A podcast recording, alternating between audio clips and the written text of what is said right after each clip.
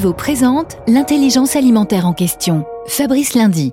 Le retour de notre feuilleton, les carnets de bord d'un DRH, celui du groupe InVivo qui organise son mariage avec Soufflet. Ce mois-ci, Sébastien Graff, gros plan sur l'intégration des collaborateurs. L'intégration des collaborateurs, la construction d'un collectif est un enjeu premier du projet de rapprochement entre Soufflet et InVivo. Et pour ce faire, on fait travailler l'ensemble de nos équipes sur le projet stratégique. On a réuni la semaine dernière le premier forum collaborateur où 500 d'entre eux représentaient toutes les entités du groupe. Et ces ambassadeurs, euh, une espèce de corps diplomatique au service du projet et des équipes, sont retournés dans leurs équipes avec les leviers permettant à chacun, à tous les collaborateurs, de participer au projet sous forme d'une plateforme collaborative.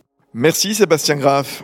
Union nationale des coopératives agricoles françaises, InVivo s'engage pour la transition agricole et alimentaire vers un agrosystème résilient.